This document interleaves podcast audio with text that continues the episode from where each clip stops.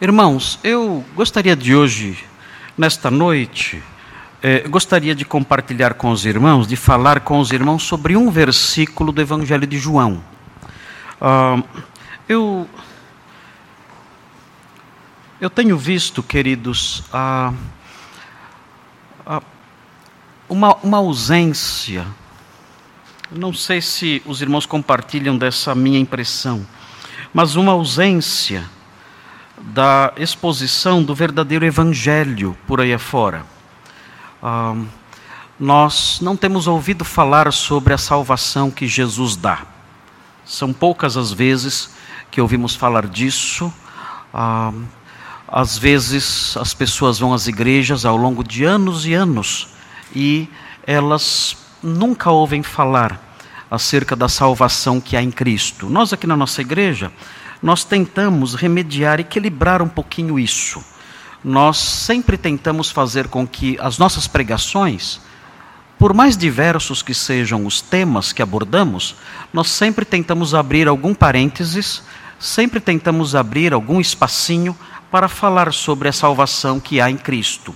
E eu peço sempre para os demais pastores, quando forem pregar, para que eles sempre deem um jeitinho de encaixar na pregação a mensagem do Evangelho, que é pregada é, tão pouco hoje em dia. As pessoas não ouvem falar sobre isso.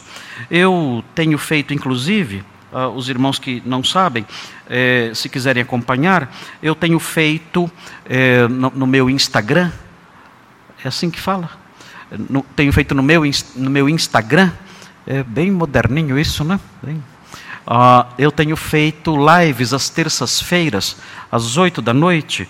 Eu tenho feito lives sobre como evangelizar. Uh, já fiz três lives. Eu fiz uma apostilinha também com textos bíblicos, conceitos, algo bem simplesinho.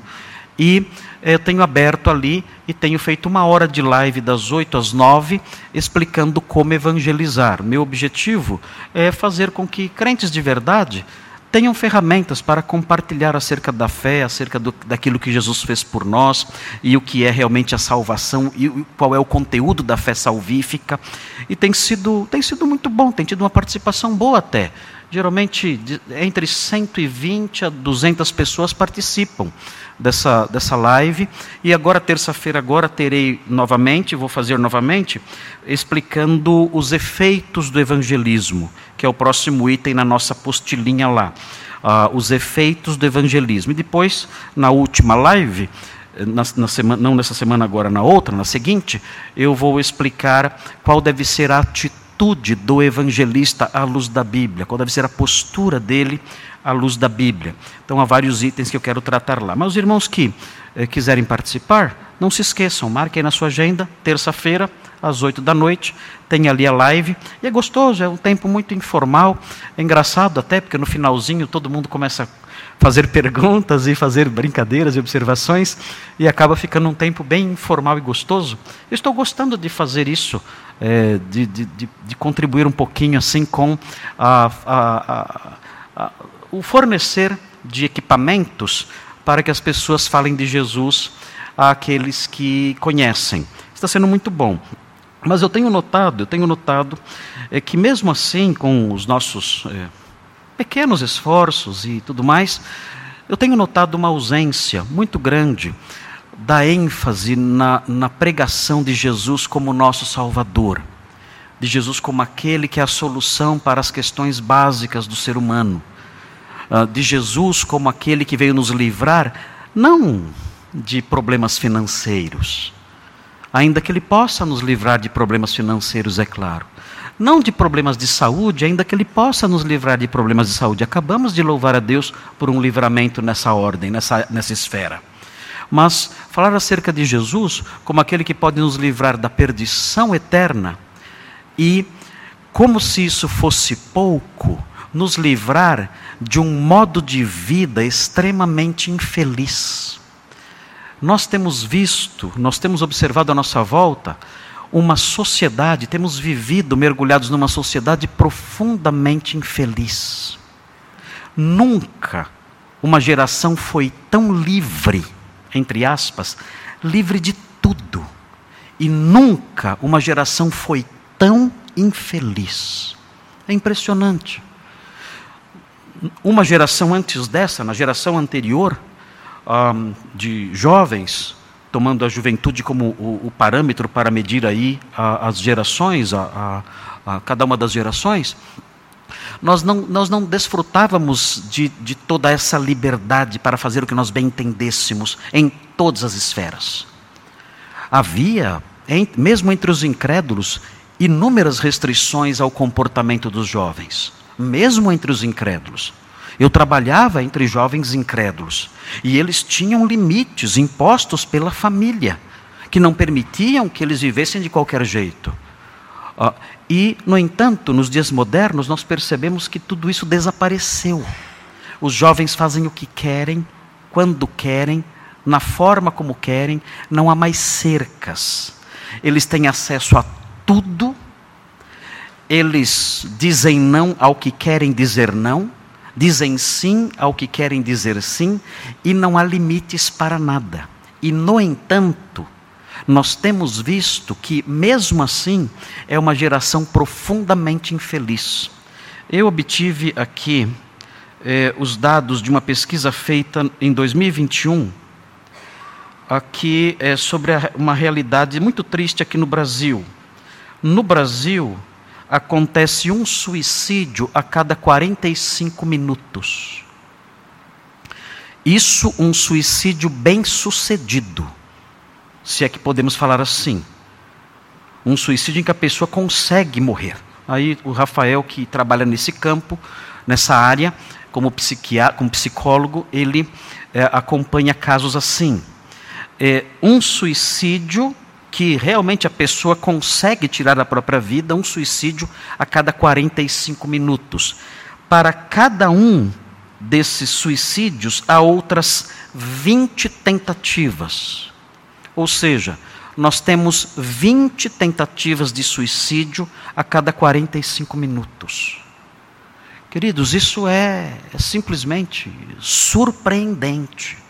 Isso é um retrato de uma sociedade profundamente infeliz. Isso é o retrato de uma sociedade que está caminhando pelo vale da sombra da morte e não tem para onde olhar, não tem, não, não tem esperança nenhuma. E esses, esses números todos se referem especialmente a pessoas jovens.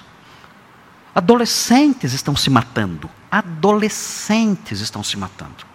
Antes, nós ouvíamos casos assim e pareciam casos distantes da nossa realidade. Hoje, nós conversamos com as pessoas, elas dizem, pastor, aconteceu na minha família. Aconteceu com parentes meus, próximos de mim. Isso aconteceu. A pessoa tentou se matar, ou a pessoa de fato se matou, mostrando esse retrato muito triste, que reflete a ausência completa do conhecimento de Deus que dá sentido à vida. Então, em face disso, eu quero compartilhar com vocês hoje, é, muito é, brevemente, é, bom, não sei se vai ser muito brevemente, mas eu, eu quero, com, com, pelo menos, começar a compartilhar com os irmãos um versículo da Bíblia que é tão lindo esse versículo e eu gostaria de explicar esse versículo para os irmãos. É um versículo muito lindo, que está em João, no Evangelho de João, no capítulo 8, é o versículo 12. Jesus estava numa festa, a festa dos tabernáculos, e ele, é, diz o versículo 20, que ele estava no lugar do gasofilácio, no templo, ensinando ali no templo, e ele, nesse dia, ali, durante essa festa, próximo desse lugar, do gasofilácio, no templo em Jerusalém, ele pronunciou essas palavras que nós encontramos no versículo 12. Vejam o que diz o versículo 12 de João capítulo 8. Fala assim: De novo lhes falava Jesus dizendo: Eu sou a luz do mundo. Quem me segue não andará nas trevas, pelo contrário, terá a luz da vida. São palavras maravilhosas, são palavras magníficas essas aqui. Vamos lê-las novamente. Diz assim: De novo lhes falava Jesus, dizendo: Eu sou a luz do mundo. Quem me segue não andará nas trevas, pelo contrário, terá a luz da vida. Eu quero é, explicar esse versículo para os irmãos. É um versículo que me parece muito simples e é um versículo que nos capacita a compreendê-lo até pela nossa própria intuição ou pelo nosso conhecimento bíblico pregresso. Quando a Bíblia fala sobre ser a luz do mundo, nós aprendemos, nós, nós sabemos, quando nós lemos o Antigo Testamento, quando nós, nós lemos o Novo Testamento, nós intuitivamente nós conectamos a ideia de luz à salvação. E isso é correto, isso não é errado. De modo que quando ouvimos essas palavras, Jesus dizendo, Eu sou a luz do mundo, isso está fortemente ligado com salvação. Eu sou a salvação do mundo, ele está dizendo aqui. Esse é o sentido básico. Sempre que vemos a Bíblia falando sobre a luz, uh, e isso sendo fortalecido pelo contexto da passagem, nós conectamos de forma correta essa ideia de luz à salvação.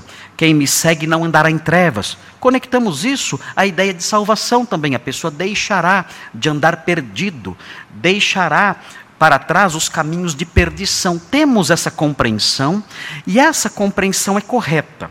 Mesmo assim, eu gostaria de, é, junto com os irmãos, observar com maior detimento as, as pequenas partes integrantes desse versículo. Para que nós, ainda que estejamos certos ao entendermos a, a base desse versículo e o seu significado principal, eu gostaria de convidar os irmãos para que juntos comigo Uh, se aprofundassem um pouco mais nessas coisas e adquiríssemos um conhecimento dessas coisas um pouco mais amplo. É possível ampliar um pouco mais esse conhecimento. Estamos certos quando dizemos, Jesus aqui está falando que Ele é a salvação do mundo, Ele é o Salvador do mundo. Quem o segue vai deixar os caminhos de perdição, ou seja, de trevas, e vai conhecer a salvação genuína, terá a luz da vida. Está correta essa interpretação, corretíssima. Mas nós podemos olhar para os textos bíblicos, olhar para a linguagem, especialmente a linguagem joanina, o modo como João trata dessas coisas, e ampliar um pouquinho mais o nosso entendimento adquirirmos uma compreensão um pouquinho maior dessas palavras que em si mesmas são simples e podem ser compreendidas é, a partir do, de um conhecimento superficial das Escrituras. Para fazer isso, eu quero, eu quero levantar, olhando para o texto, eu quero levantar três perguntas. Nós vamos fazer três perguntas a esse texto. Nós vamos olhar para o texto com três perguntas na nossa mente. A primeira pergunta é a seguinte: o que significa ser a luz do mundo? O que significa isso? Sabemos, está ligado à salvação, sabemos. Mas o que mais podemos acrescentar a isso quando observamos a linguagem, especialmente a linguagem de João? O que significa ser a luz do mundo?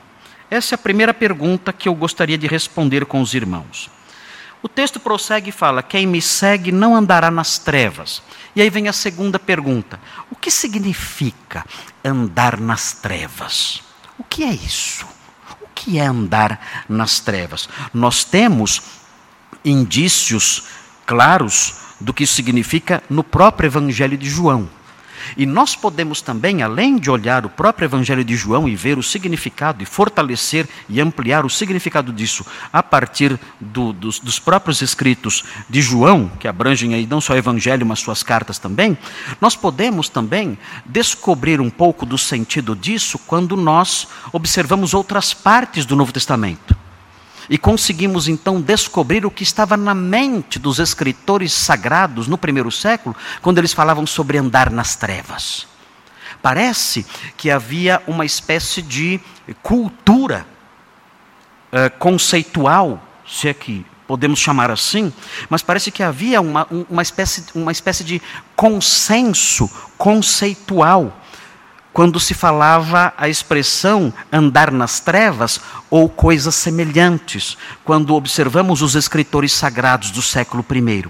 Então podemos aprender não só com João, mas com os outros escritores também, o que significa andar nas trevas. E por último, a terceira pergunta: o que significa ter a luz da vida? O que é isso? O que é ter a luz da vida? Quando os escritores neotestamentários falavam sobre a pessoa iluminada, quando os escritores sagrados falavam da pessoa ter luz, o que o que eles tinham em mente? E o que nós podemos aprender com essas coisas que eles tinham em mente quando enunciavam expressões como essa ou expressões semelhantes? Essas são as três perguntas que eu quero é, é, expor aqui com os irmãos, apresentar aos irmãos e analisar as respostas a elas. Vejam então a primeira delas: o que significa ser a luz do mundo? Como eu disse, Claro que isso está ligado à salvação, mas existe uma passagem em João, e é importante que seja em João, porque João é, registra aqui esse episódio, e João, ele sendo o autor que registrou essas palavras, ele certamente tem uh, todo um conceito em mente quando ele fala a expressão luz, quando ele atribui a palavra luz ao próprio Cristo. Vejam como ele faz isso em João 1. Em João 1, passagem extremamente conhecida, vejam o que ele diz. João 1, vejam o versículo 4. Diz assim, falando sobre o Logos, falando sobre o Verbo, fala assim a vida estava nele. E a vida era a luz dos homens. É curioso, existe aqui uma identificação entre luz e vida. Então, quando nós ouvimos a expressão eu sou a luz do mundo, nós podemos conceituar essa expressão, essa designação, luz do mundo, da seguinte forma: Jesus é aquele que tem a vida, ele tem a vida. O texto aqui diz no versículo 4: a vida estava nele. Jesus ele tem a vida, ele é a fonte da vida, a vida plena, a vida verdadeira, a vida em abundância, a vida eterna, e ele a revela.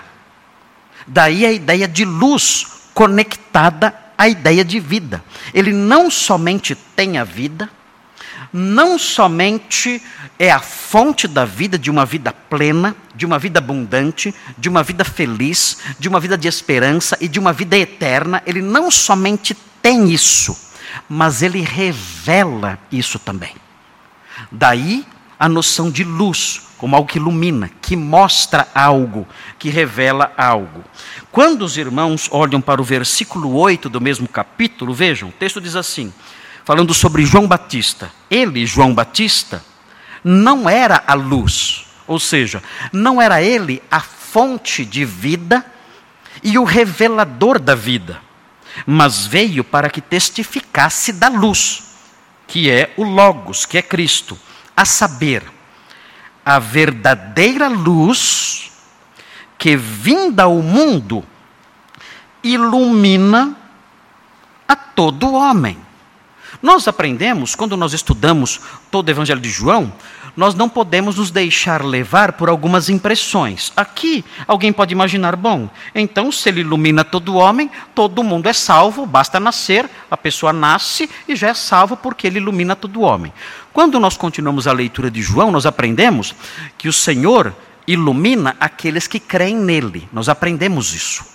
Nós vamos, nós vamos lendo o Evangelho de João e nos deparamos com outras passagens que falam sobre a ação, a ação do Senhor Jesus Cristo iluminando o homem perdido e aprendemos que ele ilumina aqueles que creem nele. Então, como nós podemos entender esse versículo de modo que esse versículo nos ajude a compreender o conceito de eu sou a luz do mundo. Muito simples. Esse versículo significa que o Senhor Jesus torna, o Senhor faz com que a vida que ele revela seja acessível a todos.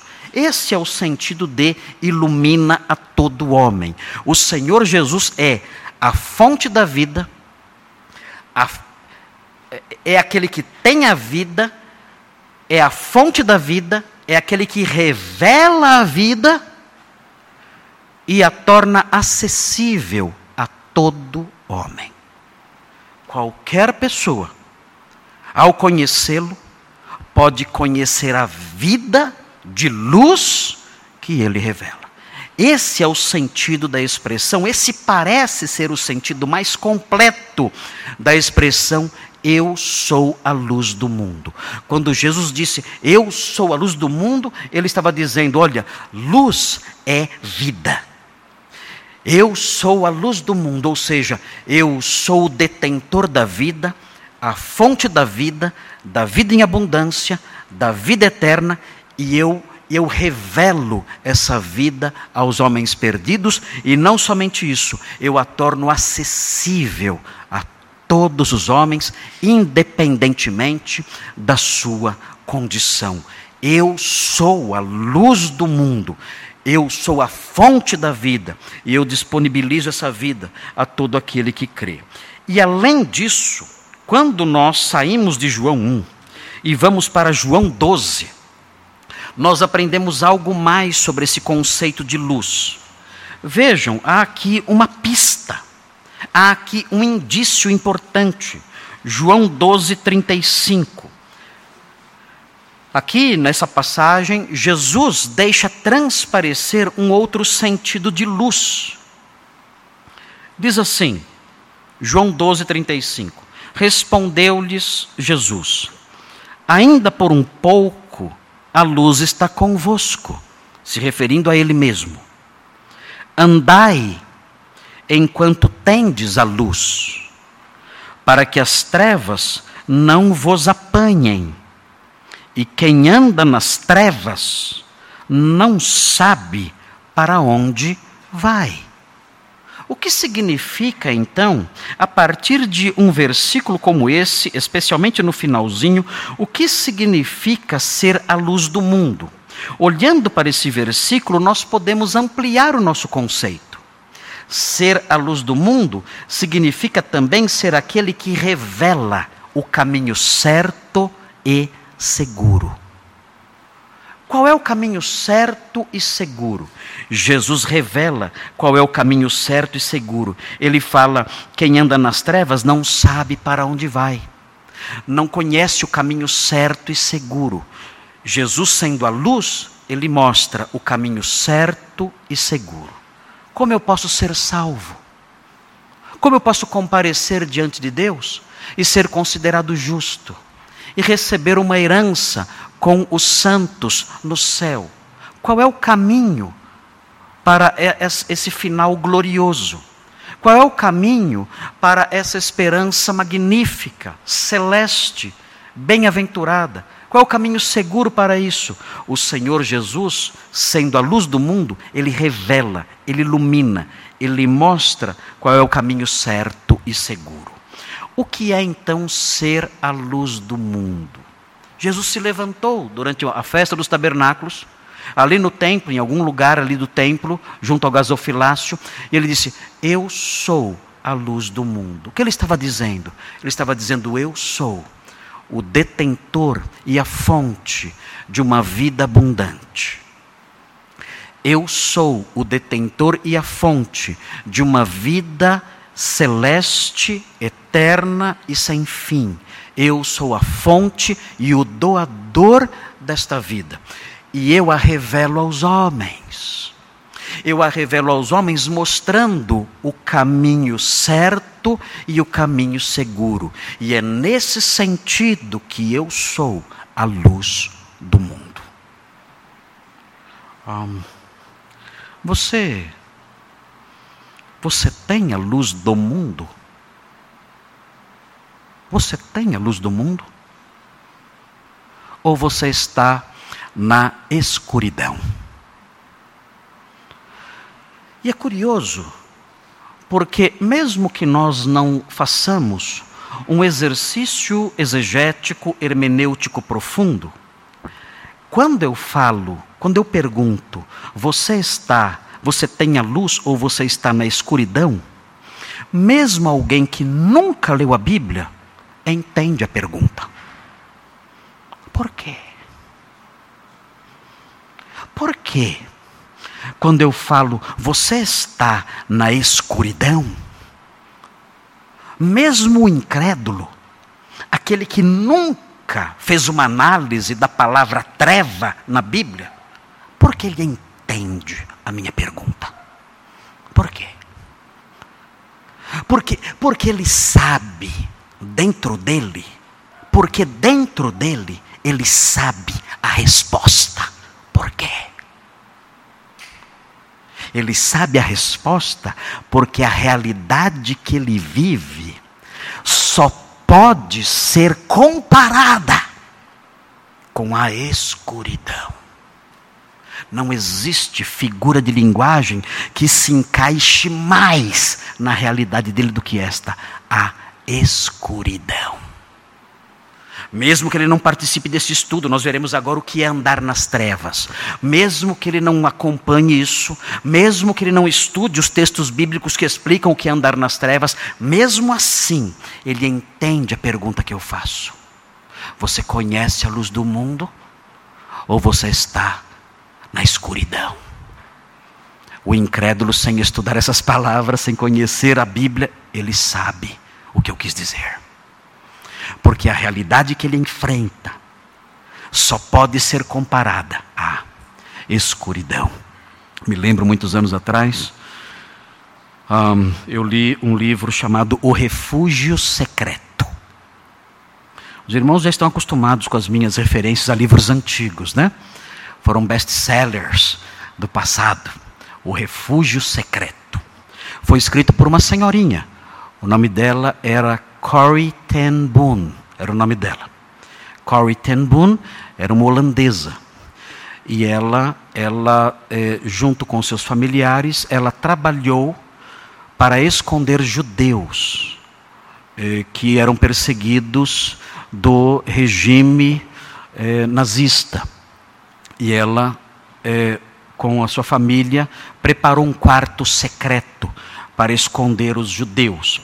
É uma história fascinante. É, Corrie ten Boom narra tudo o que aconteceu ali na sua família, na sua cidade, naqueles dias terríveis de, de, de perseguição e de, e de, assassinatos e crueldades. É muito interessante este livro. Os irmãos podem ter acesso fácil a esse tipo de literatura. Eu, às vezes eu converso com alguns irmãos e eu falo: você lembra da, da, daquela história de Corrie ten Boom? E olham para mim e falam: quem é Corrie ten Boom? Eu falo: meu Deus, meu Deus. Esses irmãos não sabem o que estão perdendo. Eles não sabem o que estão perdendo.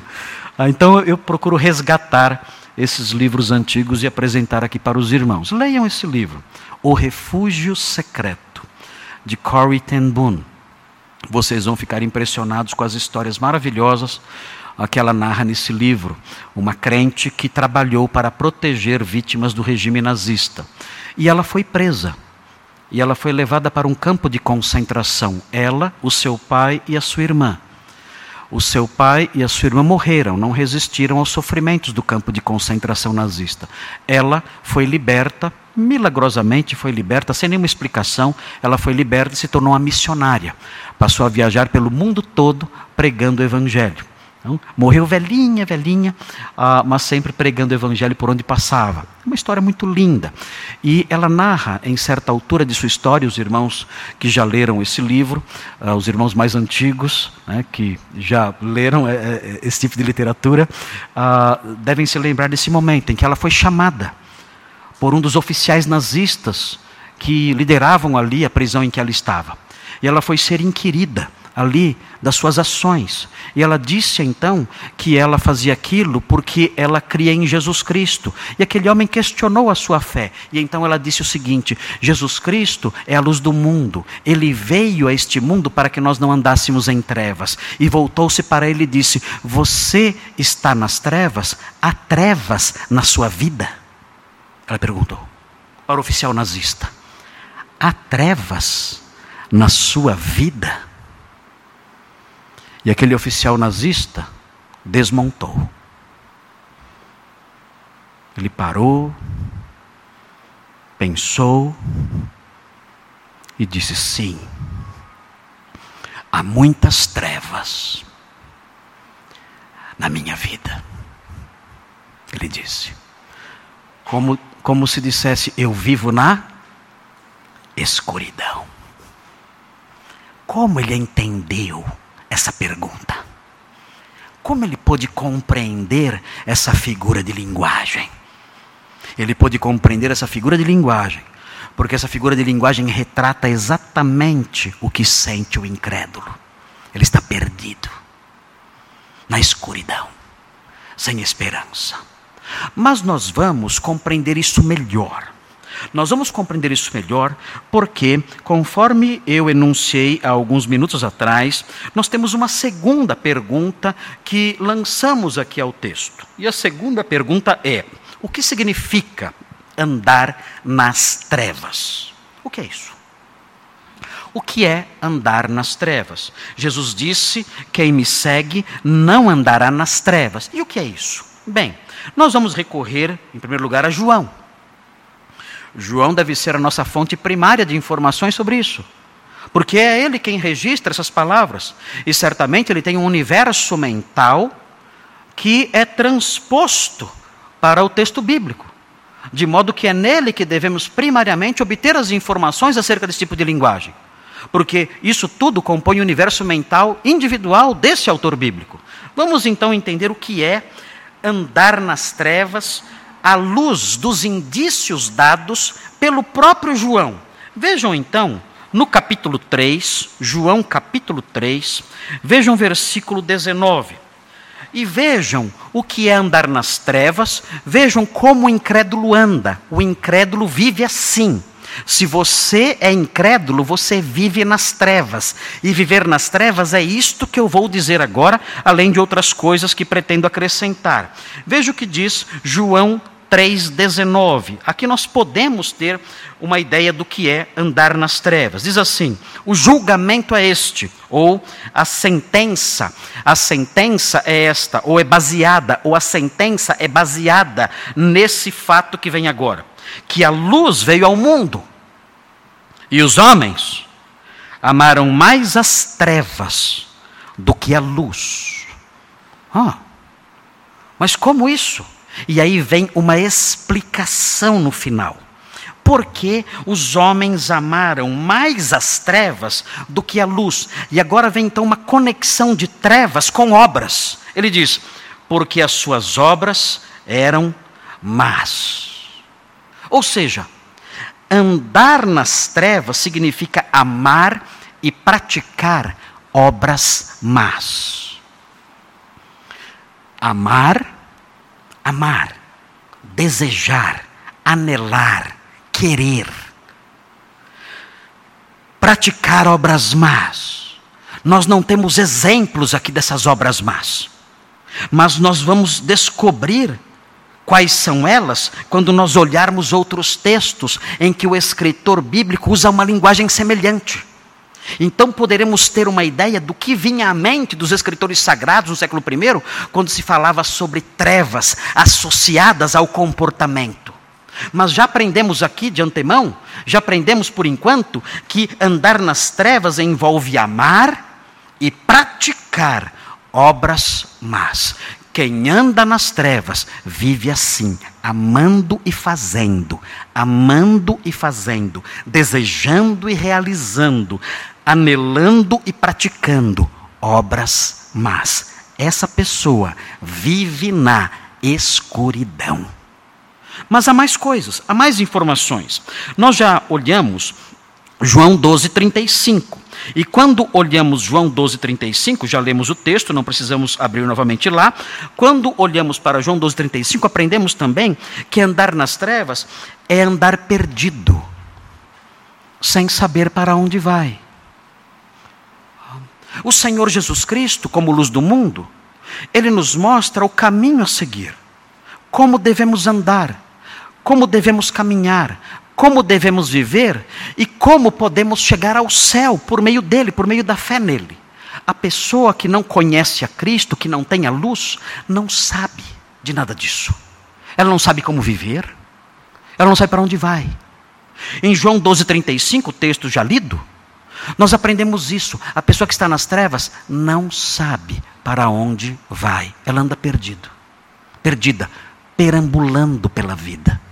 E ela não sabe o que vai acontecer depois. Não sabe. Ela segue, dia após dia, momento após momento, tentando extrair da vida algum benefício, mas ela não tem esperança nenhuma acerca do que vai acontecer ao final de tudo. Eu me lembro, eu coloquei num dos meus livros, é, que já esgotou já, um livro chamado Fundamentos da Teologia da Vida Cristã. Esse livro foi, foi publicado há alguns anos, era uma série da editora é, Mundo Cristão.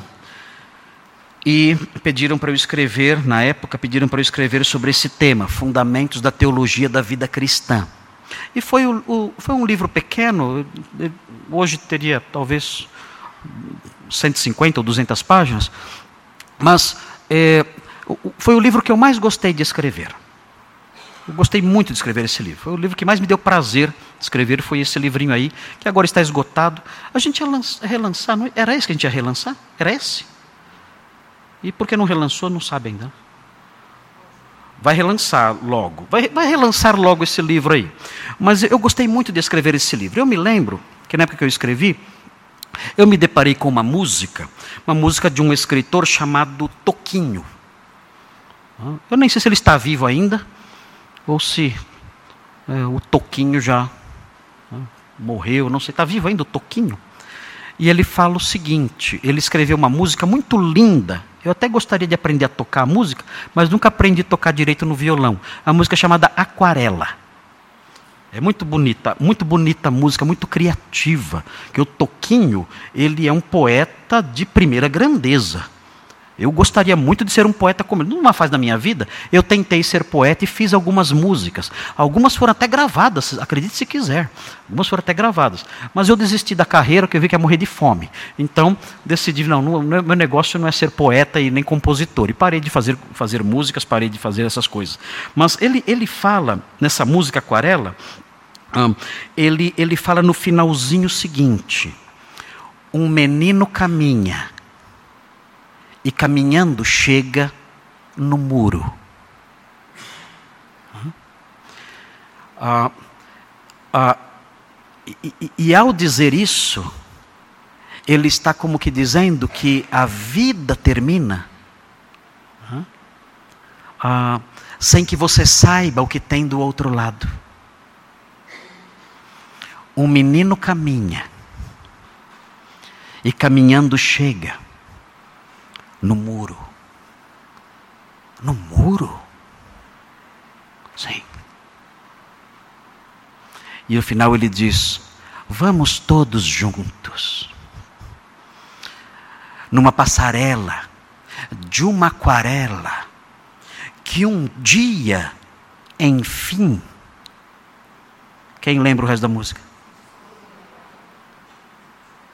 Meu Deus descolorirá. Descolorirá. Isso é tudo. Isso é tudo que o grande poeta pode nos oferecer como esperança. Somos meninos caminhando pela vida. E um dia chegaremos no muro. É o fim da passarela colorida. E nesse dia, a aquarela descolorirá. É o fim. Acabou. esse é o maior retrato, essa música tão linda, retrata o que é andar nas trevas. Eu não sei para onde eu vou. Tudo que eu sei é que no final de tudo que me aguarda é um muro, é o fim do caminho. É o fim do caminho sem cor, é o fim do caminho cinzento, desbotado, solitário, triste, é morte, e só isso e nada mais. Queridos, isso é andar nas trevas. E vem a pergunta, a pergunta dolorosa de Corrie ten Boom, oficial nazista. Há trevas na sua vida. Você vive na escuridão? É terrível essa pergunta. E a palavra de Deus nos ensina o significado dessas coisas quando olhamos para textos como esse, como esses que estamos olhando agora. Existe mais uma informação joanina, mais uma informação que procede dos escritos de João acerca de andar nas trevas. E essa informação nos incomoda, especialmente a nós que estamos na igreja. A informação que eu vou passar agora é uma informação ligada ao andar nas trevas que realmente é dirigida para pessoas que estão na igreja. E então, quando eu falo sobre Toquinho, nós nos sentimos um pouco mais confortáveis, porque parece que Toquinho se refere ao mundo todo aí fora. E nós, ainda que gostemos das músicas do Toquinho, né? Eu, eu, eu, pessoalmente eu gosto das músicas dele ah, e acho que vocês gostam também. Em casa as, as, minhas filhas gostam e não é pecado gostar porque é arte, é bonito. Ah, mas ah, parece que isso está meio longe de nós. Nós somos crentes, mas existe um aspecto de andar nas trevas que traz o conceito para dentro da igreja e aí isso nos assusta que pega o conceito de andar nas trevas e coloca aqui, sentado nesses bancos conosco, bem pertinho de nós. E isso deve nos assustar. Vejam, João é terrível. Ele é sim o pregador do amor. Mas vejam como a sua linguagem é pesada. Em 1 João 2. 1 João foi escrito, é uma carta escrita, pelo mesmo autor do evangelho que leva esse nome. 1 João 2, 9 a 11. Veja o que diz. 1 João 2, 9 a 11. E aqui nós temos o conceito de andar nas trevas muito perto de nós. Meu Deus, tem misericórdia de nós, Senhor, vem nos ajudar. Senhor, vem nos ajudar. Vem nos socorrer, vem nos livrar disso, vem nos livrar dessas coisas. acende o nosso coração, incendeia o nosso coração, livra-nos do, do que está aqui. Livra-nos do que está aqui, porque o que está aqui é conceituado de um modo tão terrível. O que está aqui nos iguala, nos iguala com as pessoas que seguem na passarela que vai descolorir no final. Livra-nos disso, Senhor. Veja o que diz. João diz assim: vejam, 1 João 2, versículo 9: Aquele que diz estar na luz e odeia seu irmão, até agora, está nas trevas. Ele está dizendo isso para os crentes de uma igreja. Ele usa a expressão seu irmão. Aquele que diz estar na luz, a pessoa diz: Não, eu sou crente, estou na luz, eu conheço a luz. E, no entanto, ela odeia seu irmão. O texto diz: Até agora, ela está na igreja, sim, é verdade. Ela está na comunidade ali inserida. Mas ela também está ainda nas trevas. E o texto prossegue: Aquele que ama seu irmão permanece na luz, e nele não há nenhum tropeço, ou seja, ele não é causa de escândalo, de tropeço para as pessoas. Ele não é, ele não é alguém que faz os outros errar. Ele não é causa de tropeço. Agora vejam o 11.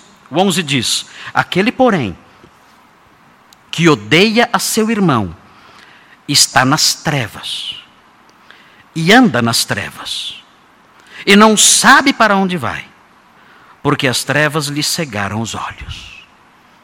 Isso coloca o conceito de andar nas trevas aqui dentro, dentro da nossa igreja. Traz o conceito para perto de mim. Porque eu consigo avaliar a questão das trevas quando eu olho a música de Toquinho e digo: ah, não, Eu caminho, mas eu não vou chegar no muro, eu vou chegar numa ponte. E eu sei disso, isso me alegra o coração. Então estou longe desta música, estou longe dessas ideias, estou longe dessa perdição toda terrível. Mas quando nós lemos esse texto, isso fala um pouco mais de perto a nós. Porque podemos estar nos enganando. Podemos pensar, ah, não chegarei no muro, chegarei na ponte. Mas o texto diz: não. Se você odeia seu irmão, você não vai chegar em ponte alguma. Você está nas trevas. E você nem sabe para onde você vai, porque as trevas cegaram seus olhos. Você não é crente. Você não está na luz. Você olha para os seus irmãos e você não nutre amor nenhum por eles. Nenhum. Você, você os despreza. Você os rejeita. Você não nutre amizade por eles, amor genuíno por eles. Você, você não se sacrifica pelo bem do seu irmão que padece. Você não se importa com o seu irmão que está sofrendo, que precisa das suas súplicas, do seu amparo, do seu conselho, da sua presença, da sua amizade, da sua simpatia. Você os despreza. Você não nutre amor verdadeiro por eles e talvez até os odeie. Nutre mágoas no coração, rancores no coração contra os seus irmãos.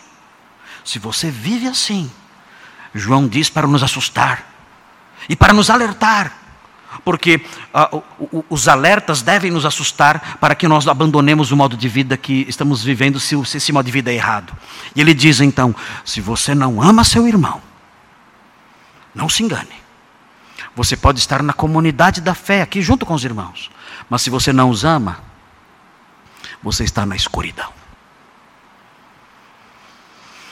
Você pensa que está na luz e diz que está na luz, mas o fato de você não amá-los é uma prova de que você não está.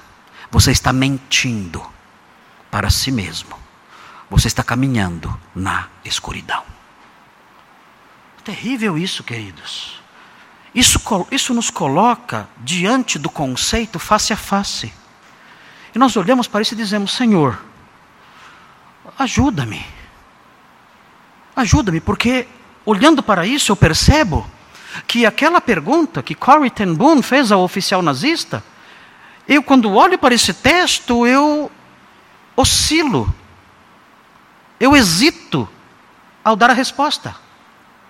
Porque eu penso, realmente, eu tenho rancores contra meus irmãos, e eu os desprezo, e eu tenho ódios no meu coração contra irmãos meus, e eu os repudio, e os rejeito, e os trato com indiferença, e não quero aproximar-me deles, e nutro ódios em mim, de modo que, à luz desse texto, eu estou nas trevas.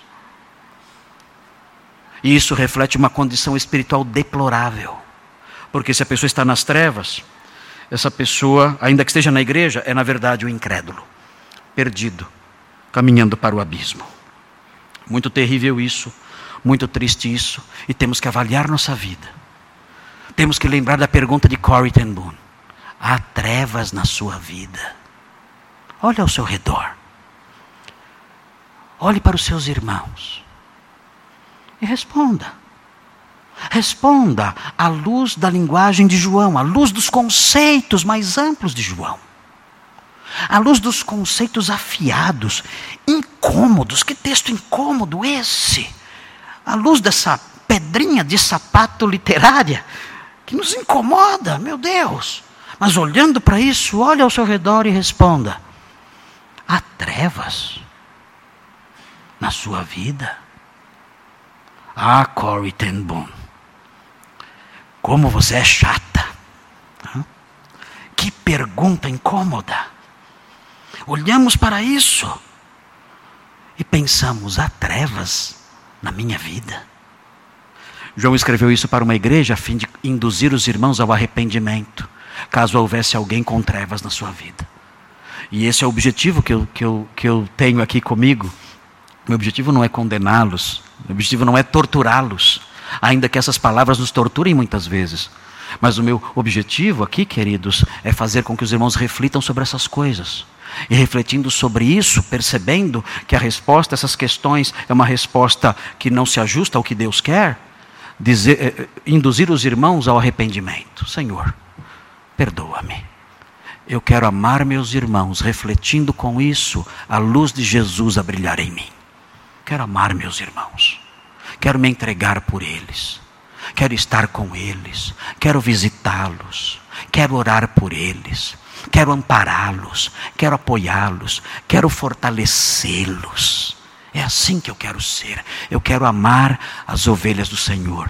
Quando, quando Pedro disse a, Jesus diante da inquirição do mestre, Jesus perguntou: Você me ama? Ele disse: Sim, Senhor, eu te amo. Jesus respondeu: Apacenta então as minhas ovelhas. O quê? É. Você me ama? Amo. Então apacenta as minhas ovelhas. Se você me ama, a forma como você vai mostrar que me ama é apacentando as minhas ovelhas. Mas existem mais respostas sobre o andar na luz, ou desculpe, sobre o andar nas trevas. Existem mais respostas no Novo Testamento. Uh, e eu corro o risco de cansar vocês, eu tenho medo de cansar vocês, porque o pregador, o tempo vai passando, e tantos anos pregando, chega um momento que ninguém aguenta mais ouvir aquele pregador. Assim, Nossa, eu não suporto mais esse homem falando. Um, né? tem, uma, tem, tem, algumas famílias que brincam comigo e falam, Pastor Marcos, lá em casa tem o Marcos Flix. Uh, e as pessoas que não são da igreja é, falam é, que, morando naquela casa, falam, os meus familiares não aguentam mais. Ninguém lá em casa aguenta mais a sua voz na casa o dia inteiro. Porque escutamos o Senhor de manhã, à tarde, à noite, de vir e ali ouvindo Marcos Flix. Né? Ah, ah, ah, eu fico contente com isso, né? mas é claro, tudo tem um limite e, e pode cansar os irmãos. Né? Eu, eu, prego nesse púlpito há 25 anos, quase 26 anos, e corro o risco de me tornar prolixo e cansativo. Mas eu vou pedir para os irmãos é, a paciência, uma paciência um pouco maior, ah, para que ninguém se sinta como ah, as pessoas incrédulas nas casas por aí, ah, que não podem ouvir a minha voz nem mais um segundo, que estão cansadas de tanto me escutar nos sermões por aí, é, que são gravados por aí, graças ao trabalho do pastor Thomas, que divulga bastante as pregações. Mas eu vou pedir para os irmãos mais um, um, uns minutinhos, para que eu possa concluir pelo menos essa segunda pergunta. E aí no domingo que vem eu vou responder a terceira pergunta: o que significa ter a luz da vida? É tão lindo isso. Eu gostaria de falar sobre isso também. O que é ter a luz da vida, Senhor? Que coisa maravilhosa isso aqui. É, é lindo demais isso aqui. E eu quero compartilhar com vocês, mas eu precisaria de mais uma hora pelo menos. E eu não disponho disso, porque senão os irmãos vão passar a ter raiva do pastor e vão ficar nas trevas durante a semana toda. Então, eu não vou então falar sobre esse ponto, mas eu vou caminhar um pouquinho mais, porque nós podemos, nós podemos pedir uma licença. Ah, é, é, para João agora, é, João nos fornece todo o, o, o seu conceito, o seu conceito presente em sua mente sobre trevas e tudo mais, e nós aprendemos com ele com uma segurança maior, porque buscando informações na sua literatura, nós temos uma segurança maior acerca do sentido das palavras eh, trevas, por exemplo, e outras. Mas eu, nós, eu, eu quero sair um pouquinho de João para que nós entremos num contexto mais amplo o contexto do escritor neotestamentário, que pensava em algo quando dizia a, a expressão andar na escuridão, andar nas trevas. O que aqueles homens sagrados, com a sua mente santificada, com a sua mente trabalhada pelo Espírito Santo, pensavam quando eles ouviam a expressão ou diziam a expressão andar na escuridão? Além dessas coisas que eu mencionei, nós temos aqui no livro de Atos, aqui já não é literatura joanina, aqui é literatura lucana, aqui é Lucas falando, Lucas narrando. Nós temos no livro de Atos uma, uma narrativa é, do apóstolo Paulo falando do que aconteceu com ele por ocasião do seu chamado. E os irmãos então vão é, observar agora o que ele fala aqui. É Paulo contando o que aconteceu com ele quando Jesus o chamou. Atos 26, 18. Atos 26, 18 é, é o Senhor Jesus chamando Paulo para o ministério de pregador. E vejam que Jesus falou para ele: falou que é, iria transformá-lo num ministro e numa testemunha do evangelho. Jesus disse isso para Paulo: Eu vou transformar você num ministro e numa testemunha do evangelho. Versículo 18: Para lhes abrires os olhos, ele diz, e os converteres das trevas para a luz. Ele fala. Jesus falando isso para Paulo. E então, na sequência, na sequência, ele conecta, ele conecta a ideia de abandonar as trevas a alguns outros conceitos.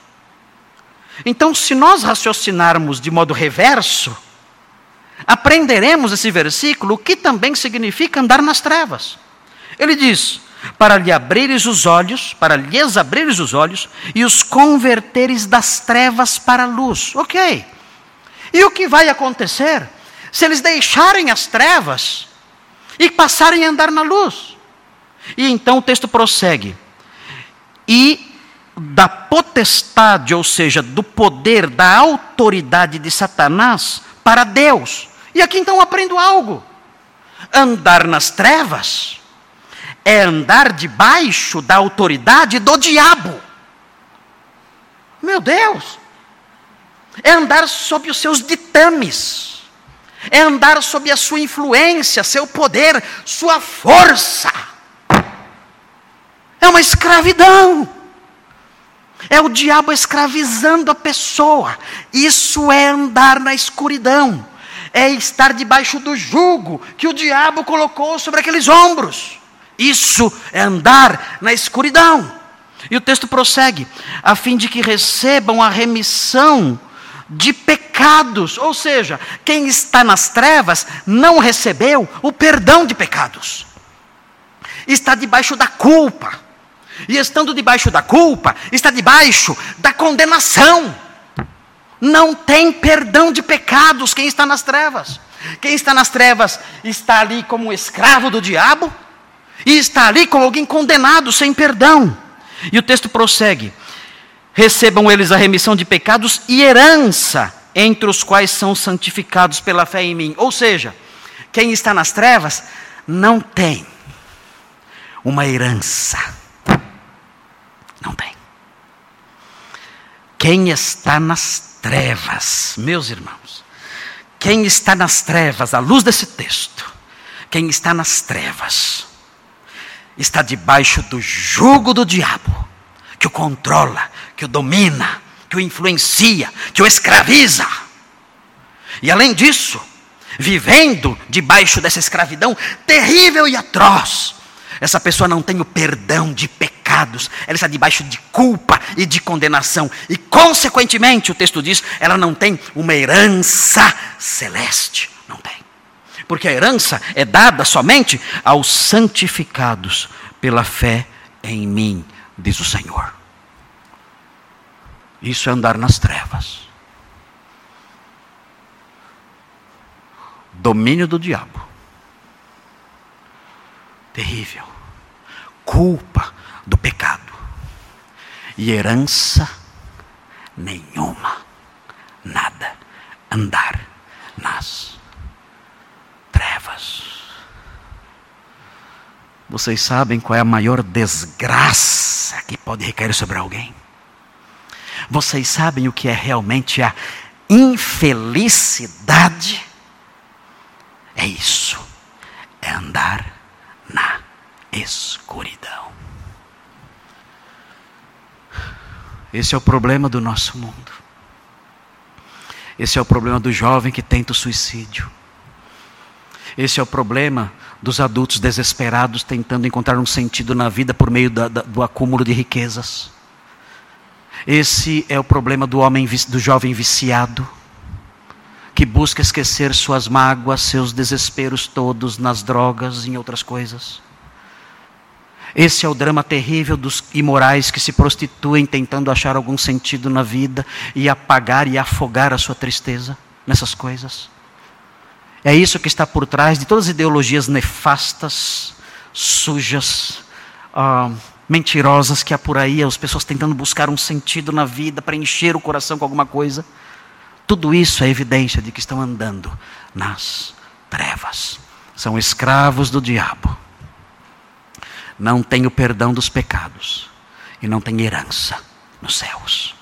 Estão andando nas trevas.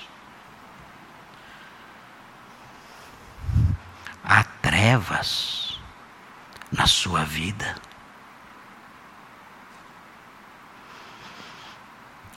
Há trevas na sua vida. Você vive na escuridão. Jesus disse: Eu sou a luz do mundo. São as palavras mais doces que nós poderíamos ouvir no meio da escuridão. Que palavras dulcíssimas. Que poema maravilhoso. Quanta esperança, quanta verdade, quanta força, quanta alegria, quanto calor. Eu sou a luz do mundo. Quem me segue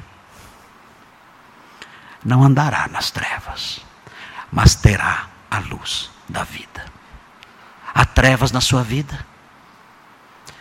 Existe a luz do mundo quem segue o Senhor não andará nas trevas.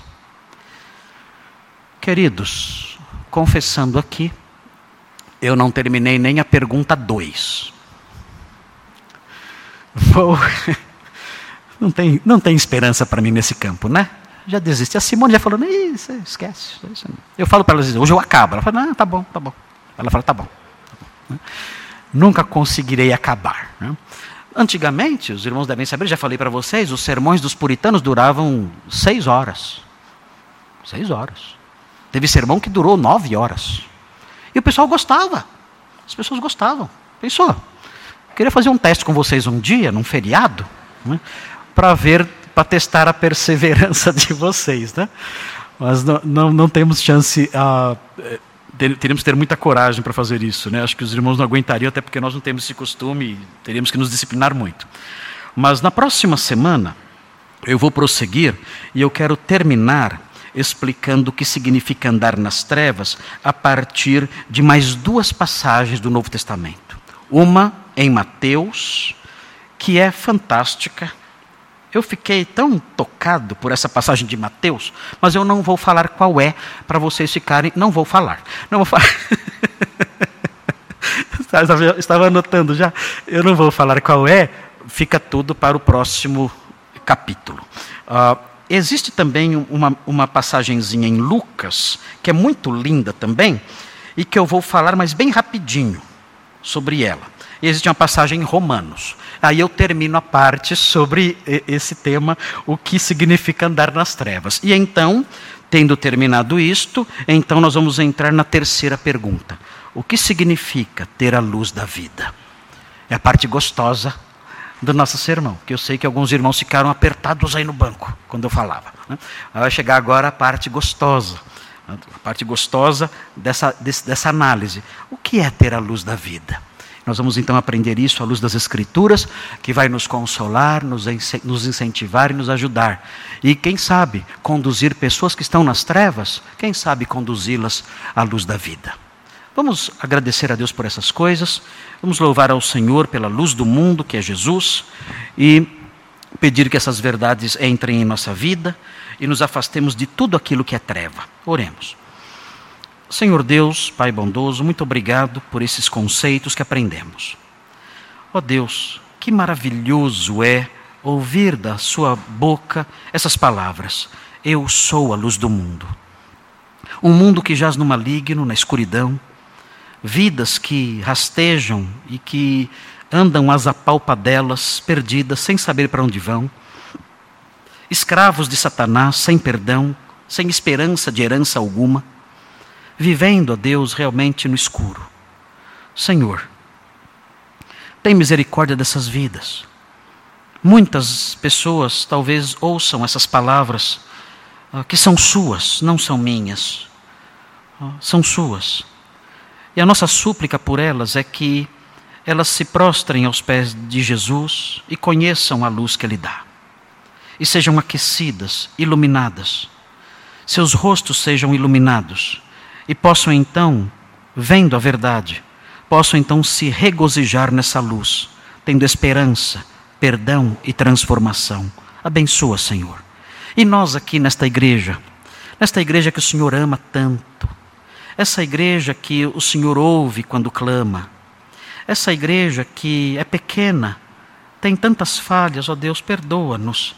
Tem misericórdia de nós. Somos tão fracos, ó Deus. Olhamos para a Sua palavra e vemos tantas coisas que precisamos mudar.